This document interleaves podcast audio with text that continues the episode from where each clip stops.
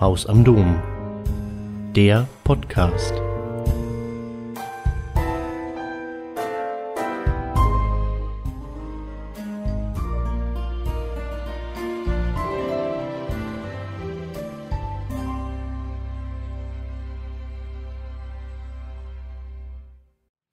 Der Mond sieht aus wie ein Ohr.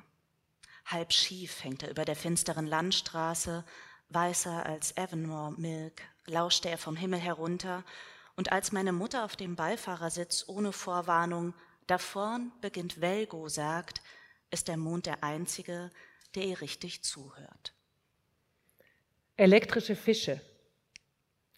Katharina Bach, gefeierte Schauspielerin am Schauspiel Frankfurt, liest im Haus am Dom aus Susan Krellers neuem Jugendroman, den diesem Frühjahr mit dem Katholischen Kinder- und Jugendbuchpreis 2020 ausgezeichnet wurde und auf der Empfehlungsliste des Deutschen Jugendliteraturpreises steht.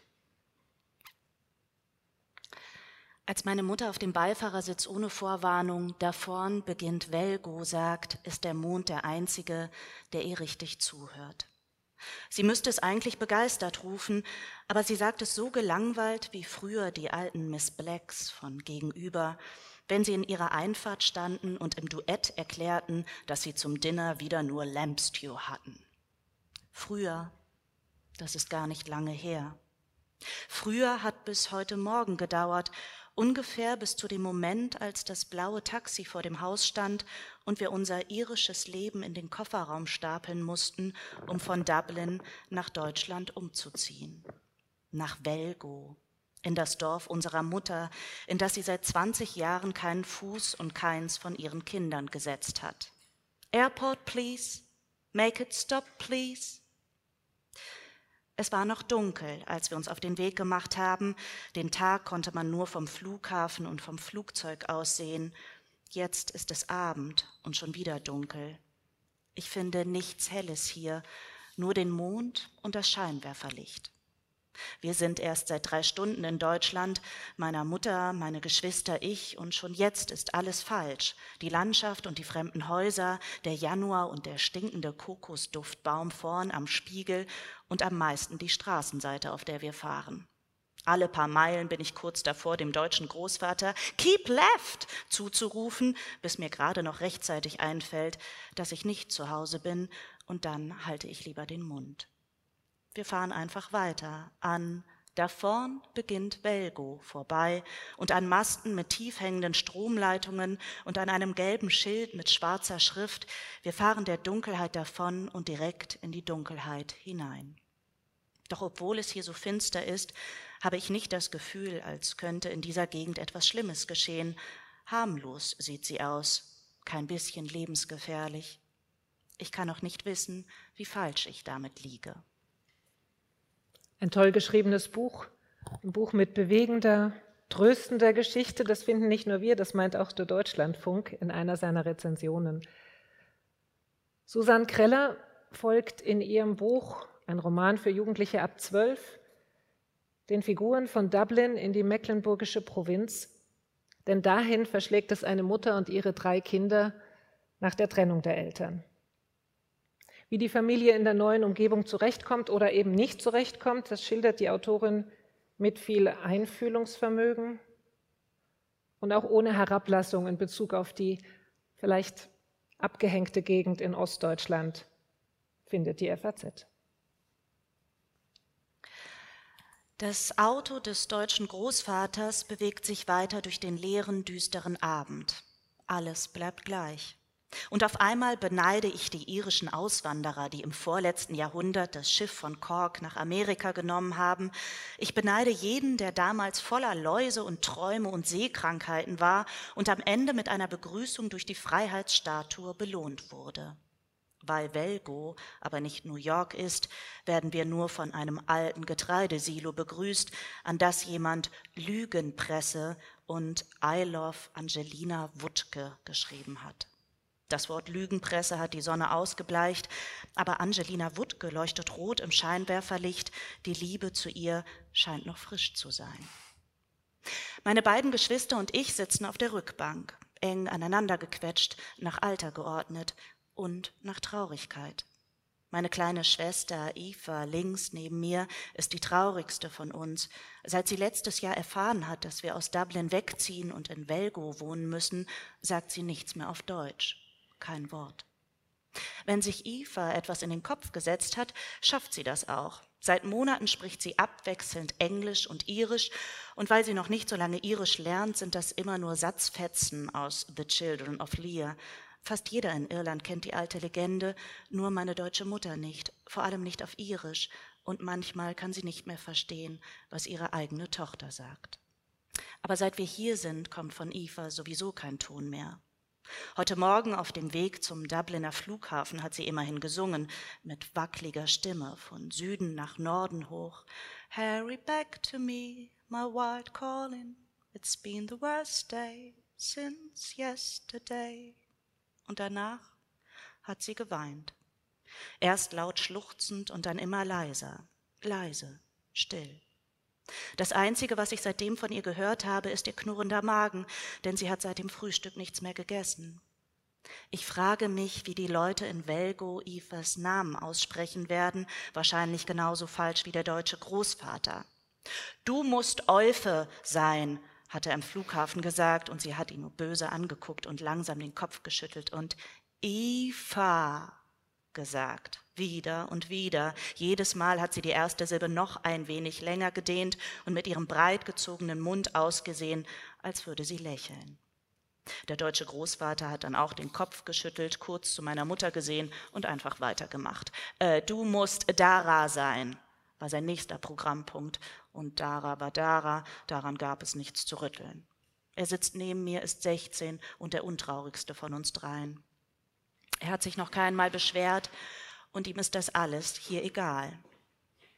Niemand weiß, was mein Bruder wirklich denkt, keiner kann ihm in den Kopf gucken, und in der Schule waren alle Mädchen in ihn verliebt, weil ihnen der Kopf auch von außen gereicht hat, besonders die gebogenen Wimpern, und immer war eins dieser Mädchen bei uns zu Besuch aber jedes Mal ein anderes. Ich, Emma, sitze in der Mitte und bin halb traurig und halb gar nichts. Es ist wie unter Wasser sein. Früh morgens am Seapoint mit Grander Ammon, mit dem ich so lange tauchen kann, dass sich die Wellen oben Sorgen machen. Manchmal ist es gut, wenn man selber unter Wasser ist und die anderen nicht, weil man sonst verrückt wird. Das hat er immer gesagt. Und auch jetzt im Auto kriege ich alles nur wie unter Wasser mit. Das Leben und den Umzug und dass niemand von uns Geschwistern richtig Ja gesagt hat und auch mein Vater nicht und noch viel weniger meine irischen Großeltern. Hinter uns hat Velgo begonnen, das Dorf, in dem meine Mutter aufgewachsen ist, in einem Leben vor unserer Zeit, in einem Leben vor unserem Leben. Sie macht ein Geräusch, das erleichtert klingt. Keine Ahnung wieso, denn hinter der Autoscheibe gibt es nur Ackerflächen und einzelne Häuser und in diesen ganzen trostlosen Abend eben. Ich frage mich, warum Eva nicht endlich schreit, dass sie sofort nach Hause will oder sonst wohin, aber nichts. Sie sitzt still neben mir und auch Dara schweigt, sogar ganz ohne Tränen, denn er ist in seinem Mobilephone verschwunden. Wir fahren durchs Dorf und der deutsche Großvater zeigt auf etwas, das mal ein Laden gewesen sein muss. Über der Tür steht verblichen Obst, Gemüse, Feinfrost. Er sagt Konsum, dicht gemacht. Wir bleiben ja nicht ewig, antwortet meine Mutter und fragt gleich noch, wieso diese Straße hier eigentlich immer noch Thälmannstraße heißt. Aber der Großvater fährt einfach weiter und knurrt nach einer Weile Kindergarten, dicht gemacht. Später zeigt er auf ein großes, schmutziges, rotes Ziegelhaus und sagt, Wolfgang Jensen, dicht gemacht. Meine Mutter zuckt zusammen und sieht zu ihrem Vater. Dicht gemacht? Was, wie, was meinst du damit? Na, er hat sich. Dann fällt ihm ein, dass hinten Kinder sitzen. Äh, da hinten sitzen Kinder, sagt er. Ich erzähl's dir später. Wenn jemand Dara und mich Kinder nennt, hat er nichts kapiert. Außerdem weiß ich genau, was er meint. Als wir kurz danach an einer Kneipe vorbeikommen, die Meerkrug heißt, sagt er aber nicht dicht gemacht, sondern knurrt verächtlich, neumodisch. Vielleicht meint er das Plakat an der Tür, auf dem Donnerstags Yoga Ü50 steht. Der Name Meerkrug passt überhaupt nicht, denn angeblich muss man von Velgo aus ewig fahren, um mal ein Zipfelchen Meer zu sehen. Und als wir an einer Bäckerei namens Schwabes feinste Backwaren vorbeifahren, hebt meine Mutter zum ersten Mal einen Mundwinkel. Das kann ich von hinten sehen.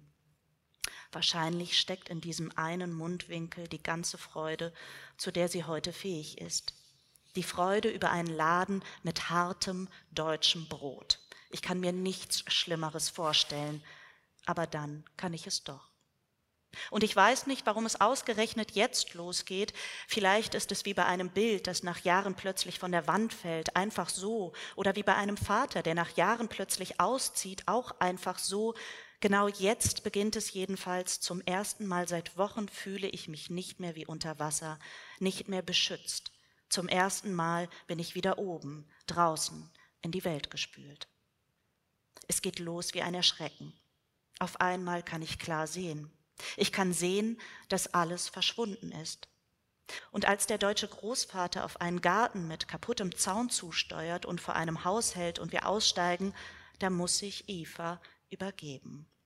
Mit einem frühstücksfarbenen Schwall begrüßt sie aber nicht den Velgoer Boden, sondern nur meine Turnschuhe. Und ich brülle Jesus, Mary and Joseph. Und zwar so laut, dass meine Mutter entsetzt Emma ruft und der deutsche Großvater, das fängt ja gut an, knurrt.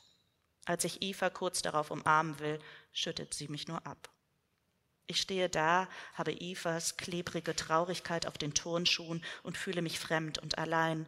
Niemand sagt noch etwas zu mir, obwohl meine Mutter genau jetzt zugeben müsste, dass es ein schlechter Tausch war, Dublin gegen Velgo. Aber sie lassen mich stehen. Meine Mutter kümmert sich um Eva und dann stapfen sie über den Kiesweg auf die Eingangstür zu, noch ohne Gepäck. Sogar Dara geht einfach von mir weg. Ich halte die Luft an, weil ich den neuen Geruch meiner Turnschuhe nicht ertragen kann, und beinahe wünsche ich mir den Kokosgestank aus dem Auto zurück. Mit einem Ruck verschränke ich meine Arme, was vollkommen sinnlos ist, denn mich sieht ja sowieso keiner. Aber so kann mir zum Glück auch niemand ansehen, was ich heimlich beschließe, vor einem Haus am Ende der Welt in frühstücksfarbenen Turnschuhen. Genau hier, genau jetzt weiß ich, dass ich so schnell wie möglich zurückkehren werde nach Hause. Die Sprache ist fremd, sogar der Teebeutel ist fremd. Was bedeutet Zuhause?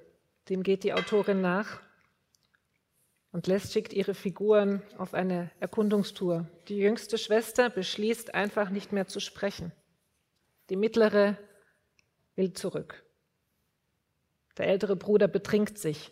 Das ist schmerzhaft und es ist doch auch voller witzige Szenen. Und ganz beiläufig gelingt eine Annäherung. Die Wörter und die Bilder glänzen, schreibt die Zeit. Levins Mutter ist jetzt weiter ins Meer hineingegangen. Das Wasser reicht ihr bis zur Brust. Mal schwimmt sie ein paar Züge, mal bleibt sie stehen, und immer noch sieht sie froh und entspannt aus. Sie ist eine schwarze Form im silbern glitzernden Meer. Dunkler ist es geworden, der Himmel ist grau und so weiß wie Blüten, schwer hängen die Wolkenfladen herunter. Der Sand, auf dem ich sitze, ist kalt, weiße Muschelteilchen und Steine leuchten gegen das körnige Grau und ein letztes Mal hier sein, ein letztes Mal Levin sehen, neben mir. Goodbye, Levin. Bye now. Von der Seite und im Abendlicht sieht sein Gesicht aus wie das seiner Mutter. Stirn, Nase, Kinn, alles sanft. Und ich verstehe auf einmal, was meine eigene Mutter damals nach der Begegnung im Supermarkt mit schön gemeint hat. Mir fällt wieder ein, wie oft sie das Lied Electrical Storm in unserer Küche auf Cherry Garth gehört hat, wie oft sie überhaupt Musik gehört hat. Meine Mutter, wie sie früher war, und ich sehe wieder zum Meer, wo sich Levins Mutter jetzt in die funkelnden Wellen wirft. The sea it swells like a sore head. Sie lässt sich nach hinten fallen und nach vorn, reckt die Arme nach oben und sieht aus wie das Mädchen, das meine Mutter mal gekannt haben muss früher, als alles noch gut war bei beiden. Baby, don't cry.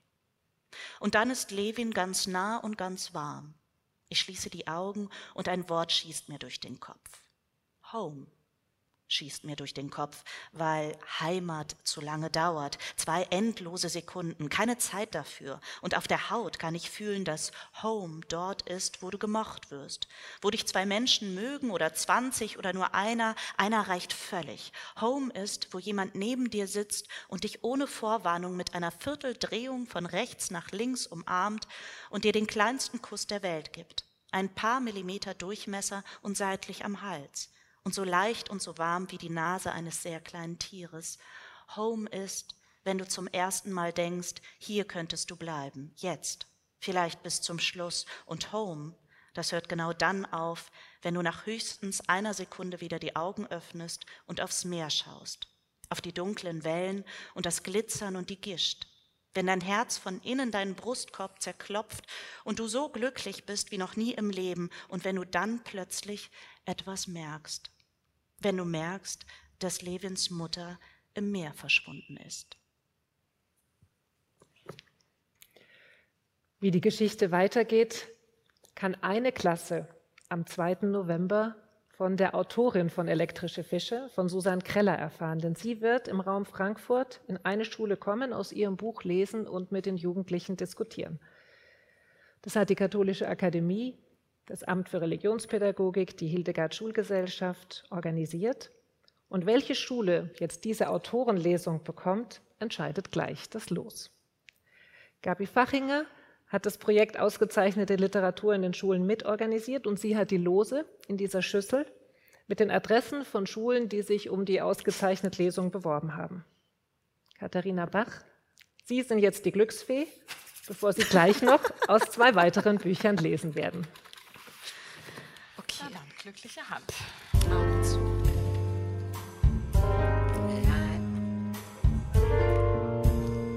Ja. Okay.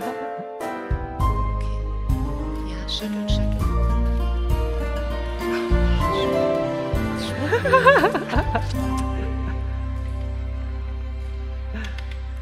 Okay. Wie bei den Oscars. So the winner is. And the winner is. Sankt Angela Schule äh, bei Frau Dr. Antonia Bräutigam. Ja, Glückwunsch an die Schule und an Frau Dr. Bräutigam, die jetzt das Glück hat, mit ihrer Klasse diese Veranstaltung ähm, gewonnen zu haben. Wer jetzt nicht zum Zug gekommen ist oder sich auch diese Runde gar nicht beworben hat, wird im nächsten Jahr vielleicht erneut ähm, die Möglichkeit haben, den künftigen Preisträger oder Preisträgerin des katholischen Kinder- und Jugendbuchpreises zu gewinnen. Wer aber nicht so lange warten möchte, hat jetzt eine andere Möglichkeit, sich gerne für eine kostenfreie Lesung aus einem der ausgezeichneten Jugendbücher mit einer wunderbaren Schauspielerin in ihrem eigenen Klassenzimmer zu bewerben zusammen mit dem Jungen Literaturhaus Frankfurt setzen Akademie, Schulgesellschaft und Religionspädagogisches Amt ein zweites Projekt zur Förderung von preisverdächtiger Jugendliteratur fort, die Klassenzimmerlesungen. Wie bei der sehr erfolgreichen ersten Staffel mit 17 Auftritten von Katharina Bach in weiterführenden Schulen müssen interessierte Lehrerinnen und Lehrer nur eins tun, sich bewerben. Eine Mail schicken, die Adresse wird eingeblendet und wir stimmen die Termine dann individuell ab. Da Katharina Bach leider nach München wechselt, setzt ihre Kollegin Altin Emini vom Schauspiel Frankfurt die Reihe fort. Also gibt es die Lesung aus dem Buch Elektrische Fische nicht nur einmal mit Susan Kreller, sondern eben auch in dem Projekt Klassenzimmerlesungen mit Altine Emini. Dort steht außerdem noch ein anderes Jugendbuch zur Auswahl für Schülerinnen und Schüler ab 14 Jahren, und zwar das Buch Long Way Down vom US-amerikanischen Autor Jason Reynolds. Das Buch findet sich völlig zu Recht, genauso wie Elektrische Fische, auf den Empfehlungslisten von beiden äh, Jugendliteraturpreisen, dem Deutschen Jugendliteraturpreis und dem Katholischen Kinder- und Jugendbuchpreis. Gerade vor dem Hintergrund der aktuellen Unruhen in den USA vermittelt es ein Gefühl dafür, wie eng die Spielräume sind, wie viel Mut es braucht, um aus der Eigendynamik von Gewalt und Rache auszubrechen. Sein raues Thema hat der Autor in einem packenden Sprachrhythmus gebracht, der ganz großartig übersetzt ist. Keiner glaubt heute mehr irgendwas. Drum hab ich auch noch keinem die Story hier erzählt. Wahrscheinlich wirst du sie auch nicht glauben, wirst denken, ich lüge oder dreh durch. Aber glaub mir, die Story ist wahr. Sie ist mir passiert, ist wirklich passiert, wirklich, echt so. Ich heiße Will, William, William Hollowman. Aber für meine Freunde und Leute, die mich kennen, mich kennen, einfach Will. Also nenn mich Will, weil wenn ich dir erzählt habe, was ich dir jetzt erzähle, willst du entweder mein Freund sein oder absolut nicht. So oder so, du wirst mich kennen, mich kennen. William war ich nur für meine Mutter und meinen Bruder Sean, wenn er witzig sein wollte.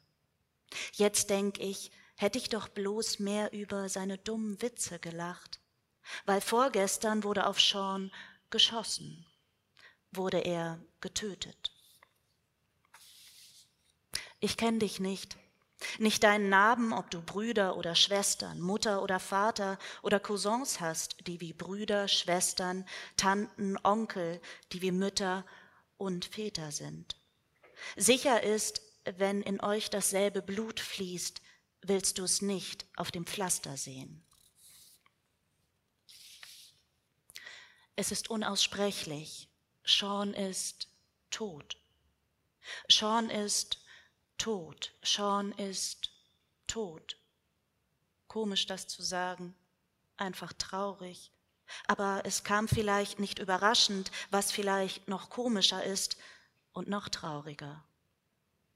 Vorgestern standen ich und mein Freund Toni draußen und überlegten, ob wir jetzt mit 15 gewachsen sind. Sean war mit 15 30 oder vielleicht sogar 40 Zentimeter gewachsen. Er gab mir alle Klamotten, die ihm nicht mehr passten.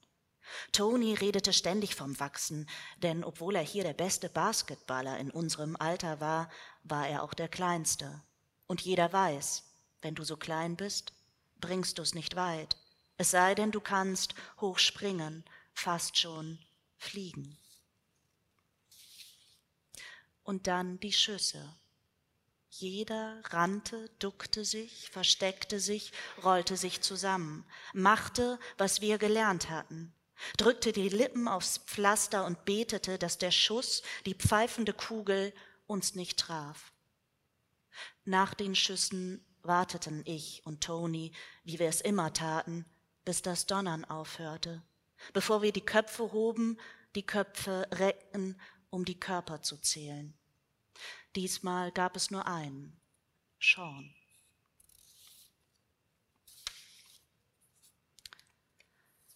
Ich habe noch kein Erdbeben erlebt, keine Ahnung, ob das so ähnlich ist. Es fühlte sich aber an, als ob der Boden sich öffnete und mich verschlang. Vielen Dank, liebe Katharina Bach, für diesen wirklich beeindruckenden Vortrag. Ich finde, jeder und jeder kann sich überzeugen, dass Literatur wirklich ankommt, auch bei Jugendlichen, wenn er halt toll vorgetragen, großartig vorgetragen wird. Und insofern sind Sie eben und Altine Emini wirklich das Herzstück unserer Klassenzimmerlesungen. Vielen Dank dafür dass Sie sich auch so für, für die Schüler, Schülerinnen eingesetzt haben. Wir haben ja schon eine Staffel hinter uns gebracht mit zwei Büchern, Eine Insel zwischen Himmel und Meer von Lauren Walk und Die Ritter von Cronkton von Alex Wheatle. Und vielleicht wollen Sie ja mal sagen, wie war es in der Schule? Ähm, ich muss sagen, dass ich selber unglaublich aufgeregt war äh, weil sonst besteht mein Publikum ja eher aus einer schweigenden Masse, die da unten sitzt und die ich teilweise auch nicht sehen muss unbedingt im Theater. Ähm, und man ja schon auch weiß, dass Kinder oder Jugendliche ja sehr, sehr ehrlich sind. Ich glaube, der große Vorzug war immer, dass für die immer eine Stunde Unterricht ausgefallen ist. Deswegen hatte ich auf jeden Fall schon mal eine klare Pool-Position, was das anging. Ähm, und dann habe ich waren sie sehr, sehr unterschiedlich natürlich, weil alle Klassen ganz individuell drauf sind. Also auch, inwieweit sie mich vielleicht auch herausfordern wollen, inwieweit sie nur zuhören wollen. Also man merkt natürlich auch direkt die Strukturen in der Klasse, welche Grüppchen gibt es, wer ist mit wem befreundet, wem hört man zu. Und ähm, ich habe es eigentlich immer so gemacht, dass ich auch ganz viele Fragen gestellt habe. Also ich mhm. wollte nicht einfach nur 30 Minuten am Stück lesen und sagen so herzlichen Glückwunsch auf Wiedersehen, sondern ich habe die eigentlich immer direkt mit einbezogen. Habe gesagt, was denkt ihr? Was denkt ihr zum Buchcover? Was glaubt ihr? Was ist das für eine Geschichte? Was kommt drin vor? Ähm, spannend war es, weil ich ja für ähm, für fünfte und sechste Klassen gelesen habe und dann aber auch für neunte Klassen.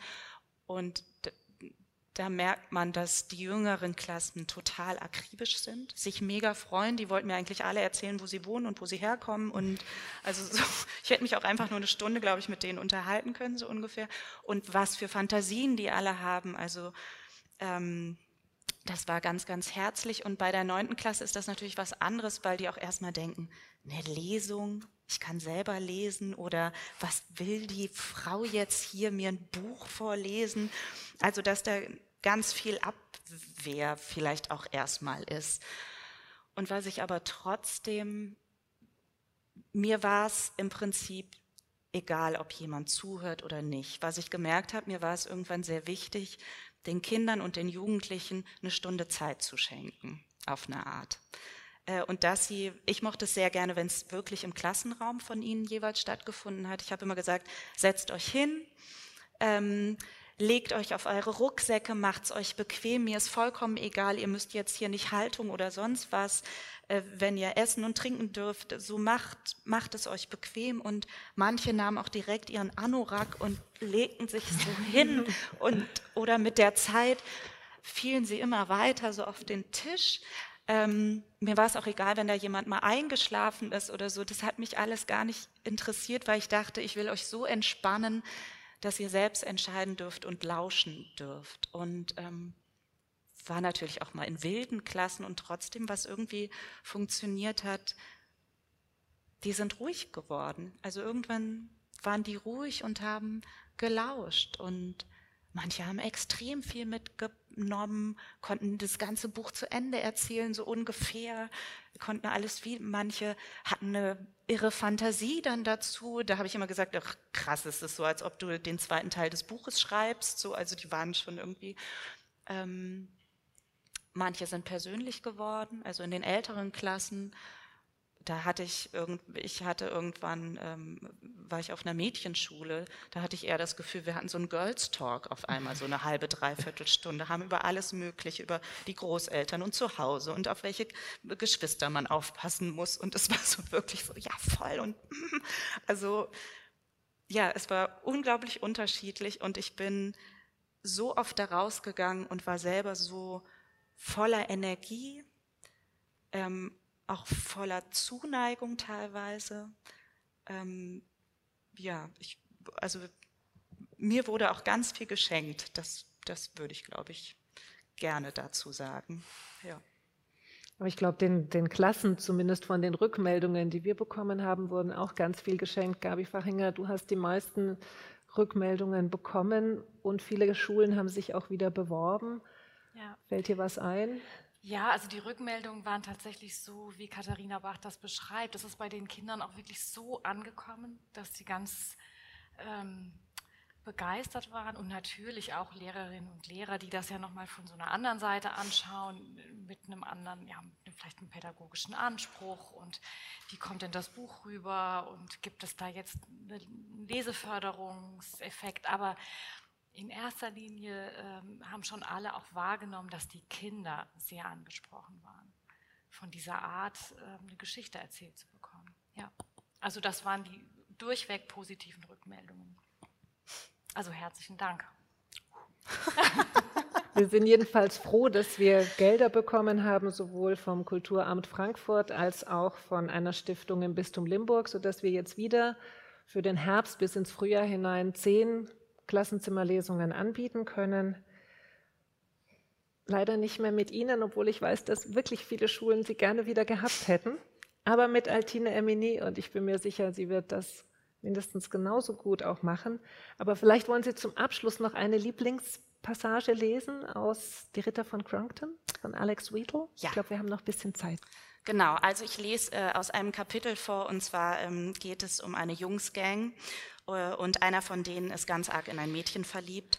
Und äh, die Jungs sagen, wir lassen dich nicht alleine, wir holen die Venezia mit dir zusammen äh, ab, weil der Venezia wurde nämlich ihr Handy gestohlen von ihrem Ex-Freund und auf diesem Handy sind Nacktfotos drauf. Und deswegen will sie natürlich unbedingt dieses Handy zurückhaben.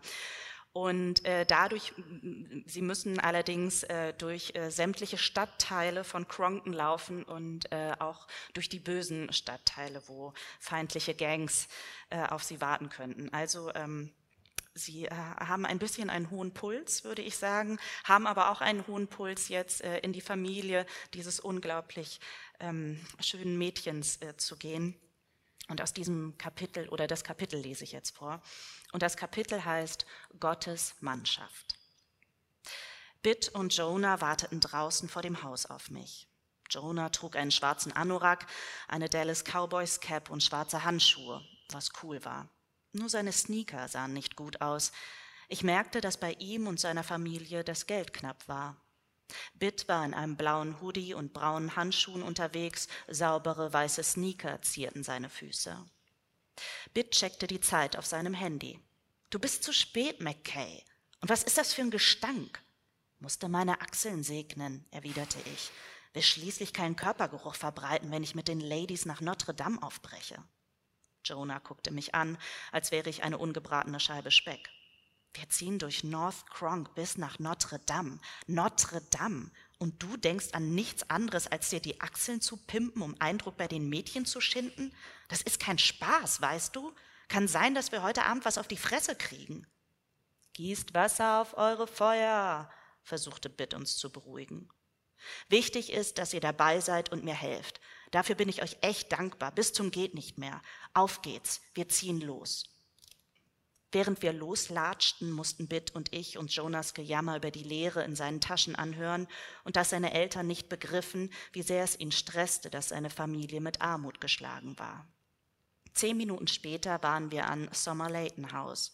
Es war der höchste Block in diesem Teil von South Cronton und aus zwei Gründen bei uns in der Gegend berühmt. Erstens, weil ein vierjähriges Mädchen es geschafft hatte, im vierten Stock über die Brüstung zu klettern und vom Balkon zu fallen. Sie hatte den Sturz mit einem gebrochenen Arm überlebt, aber ihre Mom bekriegte sich seitdem mit dem Jugendamt, um sie zurückzubekommen. Und zweitens, weil eines der hübschesten Mädchen aus unserer Jahrgangsstufe dort wohnte. In welchem Stock wohnt Venezia? fragte ich Bitt. Sollen wir mitkommen? Im fünften, erwiderte Bitt wüsste nicht, wieso es ein Problem sein sollte, wenn ihr mit hochkommt. Na dann los, sagte Jonah. Warte mal eine Sekunde, Bitt checkte uns mit ernstem Gesichtsausdruck. Mach dir keine Sorgen, Bro, sagte ich, vor Königin Venezia werden wir uns benehmen. Das ist es nicht, sagte Bitt. Ja, was denn dann? wollte Jonah wissen. Denkt an euer Versprechen. Er mahnte uns Bitt und sah uns in die Augen. Bitte kein Wort über Manjaro. Wofür hältst du uns? fragte Jonah, als wäre er echt beleidigt. Wir sind deine Brüder. Das ganze Drama ist doch Monate her, Bro. Mach dir keinen Stress. Bitt starrte mich an. Er wollte unsere Versprechen in Stein gemeißelt haben. Ich sehe es wie Jonah, sagte ich. Mir wird nichts über die Lippen kommen, glaub's mir. Okay. Vielleicht ist er immer noch irgendwo da draußen, sagte Jonah. Angst strich ihm über die Stirn. Vielleicht steckt er sogar hinter den Unruhen heute. Keiner von uns wollte darüber nachdenken. Wir stiegen in den Aufzug. Aber alter Schwede, der Gestank da drin war chronisch. Was auch immer ihn versucht hatte, es roch nach Schulklo und zwar nach dem letzten in der ganzen verstopften Reihe. Wir hielten uns alle die Nasen zu, schlossen die Augen und hofften, dass wir es in den vierten Stock schafften, ohne ohnmächtig zu werden. Als die Türen aufgingen, platzten wir raus und rangen nach Luft. Bitt ging voraus zu Venezias Tür. Die Gänge waren viel besser geschrubbt als in meinem Block. Anscheinend machte die Putzkraft hier ihre Arbeit und rauchte nicht bloß Joints hinter den Mülltonnen. Es wird nicht geflucht, ermahnte Bitt uns. Und gefurzt auch nicht, McKay. Wofür hältst du mich? verteidigte ich mich. Ich gehe doch nicht zu anderen Leuten in die Burg und furze. Fünf Wörter, sagte Jonah. Ich sag nur Jennifer Beckles und ihre Mom. Lasst mich euch Furzwütigen sagen, mahnte Bitt, geht niemals zu einem Mädchen nach Hause, wenn ihr dringend kacken müsst. Oh ja, pflichtete ich ihm bei. Seid höflich, wies Bitt uns an, als wir bei Venezia vor dem Tor standen. Denkt dran, bei Venezia in der Familie spielen sie alle in Gottes Mannschaft. Jonah suchte die Klingel, konnte aber keine finden. Er klapperte am Briefschlitz. Ich denke, wir haben uns alle gefragt, wie die Mom von einem der hübschesten Mädchen unserer Schule aussah. Uns an Venezias Dad zu erinnern, fiel uns nicht schwer. Wir hatten ihn alle gesehen, ein Wolkenkratzer von einem Mann. Die Tür ging auf und ein liebes, lächelndes Gesicht begrüßte uns. Sie trug ein schwarzes Kopftuch und winzig kleine Kreuze zierten ihre Ohren. Sommersprossen sprenkelten ihre Nase. Ich konnte nicht feststellen, ob sie indisch, afrikanisch oder karibisch war. Ich schätzte sie auf ungefähr 35, nicht älter als 38. Ganz offensichtlich hatte Venezia ihr hübsches Aussehen von ihr. Jonah musste sich mühsam das Sabbern verkneifen. Hi, Lima, begrüßte sie Bitt. Bitt zeigte sein Ich bin ein netter Junge und kiffe nie lächeln. Spitz meine Pfeife, sogar ich fand, dass er süß aussah. Hallo Jungs, begrüßte sie uns. Und? Ihr arbeitet heute Abend alle zusammen an der neuen Tanzaufführung in der Schule? Äh, ja. Ja, ja, ja, erwiderte Bitt. Wir ähm, proben. Schön, dass ihr was gefunden habt, das euch allen Spaß macht, sagte Mrs. King. Da sind die Kinder runter von der Straße. Kommt doch bitte rein. Venezia ist in ihrem Zimmer und sucht noch ihre Sachen zusammen. Bitt zog seine Sneaker aus und ließ sie auf der Matte an der Tür stehen. Jonah und ich machten es ihm gleich. Puh, ich war echt froh, dass ich frische Socken angezogen hatte. Sie hatten zwar jede Menge Löcher, aber wenigstens stanken sie nicht so bestialisch. Mrs. King führte uns durch den Flur. Auf einer Seite hing ein gerahmtes Bild von Jesus am Kreuz. Er hatte ein Bettlaken über den Weichteilen, gegenüber das Vaterunser in eleganter Handschrift. Wir kamen ins Wohnzimmer, wo Venezias kleine Schwester Princess und ihr kleiner Bruder Milton einen Disney-Film guckten. Ein liebeskranker Fisch sang eine Meerjungfrau an. Alle beiden guckten sehr gelangweilt. Hallo, begrüßte Princess uns, als wären wir Lehrer oder so. Hi, antworteten wir alle. Hinter mir stand ein Esstisch. Messer und Gabeln lagen ordentlich neben gefalteten Servietten bereit. Ein Körbchen mit frischem Baguette in der Mitte. Der Geruch nach Nagellack kitzelte mir in der Nase, erinnerte mich an Mom sonntags morgens. An der Wand hing ein gerahmtes Bild von Jesus mit seinen Kumpels beim Abendmahl. Ich hatte das Gefühl, wenn jemand hier in der Burg fluchen würde, würde Gott ihm höchstpersönlich eine Faust so groß wie Salomos Tempel in die Fresse hauen. Wollt ihr was trinken? bot Mrs. King an. Nö, aber vielen Dank erwiderte Bitt in seinem höflichsten Ton. Jonah und ich schüttelten beide die Köpfe. Mrs. King verschwand in der Küche. Wir hörten eine tiefe Stimme, als würde jemand vom Grund eines Kanalschachts heraufrufen. Mr. King. Er war zu Hause. Er trat ins Wohnzimmer und wir zuckten alle zusammen. Seine Arme waren groß genug, dass er locker Jesus Kreuz und Mohammeds zusammen hätte schleppen können. Sein Hals war so breit wie das Fundament einer Pyramide. Er trug einen schwarzen Overall, der auch als Zirkuszelt hätte dienen können. Vermutlich nisteten Greifvögel in seinem Bart. Die schlichten blauen Hausschuhe wirken deplatziert an seinen Dinosaurierfüßen. Ich hatte echt voll Angst. Sollte Bit Venezia je dazu bringen, ihn zu heiraten, würde er seinen kleinen Hintern besser pünktlich in die Kirche schieben. Andernfalls würde es, wenn Mr. King mit ihm fertig war, bestimmt keine Liebesspiele in der Hochzeitsnacht geben. Namend Jungs, sagte er mit seiner tiefen Stimme. Wollt ihr einen Keks oder so? Nein, danke, erwiderten wir alle. Ihr bringt Venezia nach der Tanzprobe aber nach Hause, oder? fragte Mr. King. Ihre Mutter glaubt, Gott ist an ihrer Seite. Aber mir wäre es trotzdem lieber, sie hätte noch andere Gesellschaft auf dem Nachhauseweg. Hier in der Gegend gibt es zu viele Raubeine. Natürlich, erwiderte Bitt. Wenn ihr wollt, kann ich euch auch abholen, bot Mr. King an. Nein, nein, geht schon, Dad, sagte Venezia und kam aus dem Flur. Wir kommen klar. Wir standen alle auf. Venezia sah toll aus in ihrer Jeans, dem bauchfreien weißen Oberteil und der Jeansjacke. Himmelblaue Sneaker zierten ihre Füße, einen blauen Rucksack hatte sie auf den Rücken geschnallt. Ich konnte gut verstehen, warum Bitt das Risiko bereitwillig einging, dass wir alle bei dem Versuch, ihr Handy wiederzubekommen, was auf die Fresse bekommen würden. Trotzdem war ich davon überzeugt, wenn Mr. King Sergio um das Handy seiner kostbaren Tochter bitten würde, hätte er es ganz schnell wieder. Wir wollten keinen Augenblick länger in Venezias nervenaufreibender Burg verbringen und bewegten uns so höflich wie möglich Richtung Ausgang. Lima, rief Mr. King plötzlich, vor zwei Wochen habe ich deine Großmutter in der Kirche gesehen. Gehst du nie mit ihr dahin? Witt hat normalerweise eine Farbe wie Milchschokolade, aber ich schwöre, ich sah, wie sich seine Wange dunkelrot färbten, während er sich eine Antwort überlegte. Meine Mom bringt mir sonntags immer das Kochen bei, behauptete er schließlich. Ich musste mir ein Grinsen verkneifen, so eine dreiste Lüge. Bitt konnte sich nicht mal eine Scheibe Brot toasten. Ah, verstehe, sagte Mr. King und drehte sich zu Venezia um. Komm nicht so spät, wie. Denk dran, dass du Princess und Milton morgen bei der Bibelstunde helfen sollst. Mach ich, Dad, erwiderte Venezia. Nichts für ungut, aber ehrlich gesagt war ich echt erleichtert, als Venezia die Tür hinter sich zuzog. Mr. King war höflich und so, und ich hatte auch nie gehört, dass er die Stimme hob, aber irgendwie hatte er was von einem verunglückten Hulk. Danke, dass ihr gekommen seid, Jungs, sagte Venezia, bevor sie Bitt umarmte, und danke, dass ihr mir helft. Bitt wollte Venezia gar nicht mehr loslassen. Ich musste mir erneut ein Grinsen verkneifen, weil sie ganz verlegen wurde. Wir nehmen die Treppe nach unten, schlug Venezia vor und schälte sich Bitts Arme von den Schultern. Ich glaube, irgendwer hat heute Morgen in den Aufzug gekackt. Voll ekelhaft. Dankeschön. Klasse.